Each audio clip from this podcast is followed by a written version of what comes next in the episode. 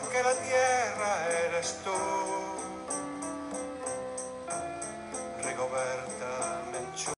Tá. É, olá, chicos e chicas, como estão? Me chamo Emily e estou com minha amiga Maria para falarmos sobre mulheres inspiradoras do mundo hispano. Hoje falaremos sobre os direitos humanos, com a história de uma grande mulher chamada Rigoberta Menchú. Maria, cuéntanos, quem é Rigoberta?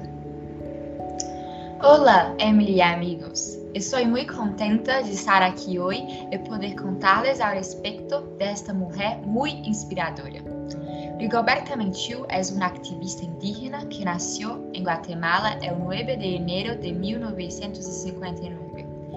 Ella é uma grande defensora da justiça social e dos direitos humanos de los pueblos indígenas de Guatemala. Rigoberta cresceu em uma família maya e sua vida foi muito impactada por la violência do conflito armado que ocorreu em seu país. Em 1992, ella recibió el Premio Nobel de la Paz por toda su lucha en favor de los derechos de su pueblo y así fue la primera indígena en recibir este gran reconocimiento. Ahora, Emily, ¿tú puedes hablar un poco más sobre cómo fue la infancia de Rigoberta? Por supuesto que sí. Ella nació cerca de la montaña, en la selva, y tuvo una vida muy distante del ideal de la civilización occidental.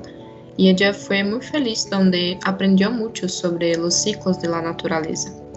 A los cinco años empezó a trabajar, junto a sus padres, en las grandes fincas de las poderosas familias tradicionales del país. Posteriormente, en la adolescencia, trabajó durante dos años en la capital guatemalteca como empleada doméstica. El trabajo para su familia fue como el sinónimo de la dignidad, pero su infancia y su juventud estuvieron marcadas por la pobreza, la discriminación racial y la violenta represión con la que las clases dominantes guatemaltecas trataban de contener las aspiraciones de justicia social del campesinado. Sí, la vida de Rigoberta no fue nada fácil. Ella creció en medio de la dictadura de Guatemala. El gobierno implementó una política de exterminio contra la población indígena del país, que resistió intensamente contra la desigualdad social y la represión. Rigoberta y su familia sufrieron mucho. Su madre y hermano fueron brutalmente torturados y asesinados por el gobierno. Su padre, que foi para ella um grande exemplo de luta por melhores condições de vida, também foi assassinado. Ele morreu durante uma protesta e foi queimado vivo. O governo começou uma campanha para perseguir a toda a população suspeitosa de pertencer a algum grupo armado. Devido a sua atividade em denunciar as injustiças de Guatemala, Rigoberta tuvo que exiliar-se em México em 1981. Así, en exilio, ella siguió la lucha por los derechos de los indígenas e inclusive contribuyó a la elaboración de la Declaración de los Derechos de los Pueblos Indígenas en la ONU. Es increíble como esta mujer tiene fuerza para luchar aún todas las injusticias que le ocurrieron. De onde ha sacado fuerzas para vivir tão determinada em favor de la paz? Creo que esta es una buena pregunta, María. En una entrevista, Rigoberta dijo que recurrió la espiritualidad maya para tener la fuerza necesaria para luchar por los derechos de su pueblo y cree que la lucha contra la impunidad le ha dado fuerzas y le ha dado vida. Además, tiene amigos que la ayudaron y que estaban con ella en los buenos y los malos momentos de su vida. Muy interesante. Me parece también que el legado de sus padres fue esencial para su lucha y determinación. Ellos le enseñaron la importancia de luchar por los derechos de la comunidad. Y debido a esta influencia de sus padres, su trabajo pudo ser reconocido por el mundo afuera. Y así, Rigoberta pudo ganar el Nobel de la Paz. Sí, el activista argentino y defensor de los derechos humanos Adolfo Pérez Esquivel y otras personalidades apoyaron su candidatura. Entonces, Rigoberta Menchú fue reconocida con el Premio Nobel de la Paz en 1992. Esta fecha coincidió con los actos oficiales del quinto centenario del descubrimiento de América, que también podríamos llamar invasión, y se había opuesto a estas celebraciones por ignorar las dimensiones trágicas que aquel hecho tuvo para el pueblo indígena.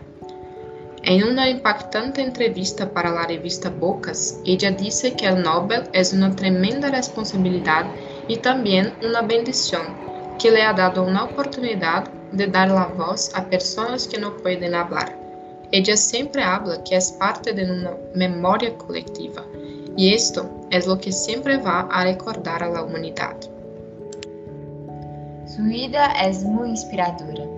Inclusive, antes de ella ganar el Nobel, un libro sobre su vida fue publicado por la antropóloga venezolana Elizabeth Burgos.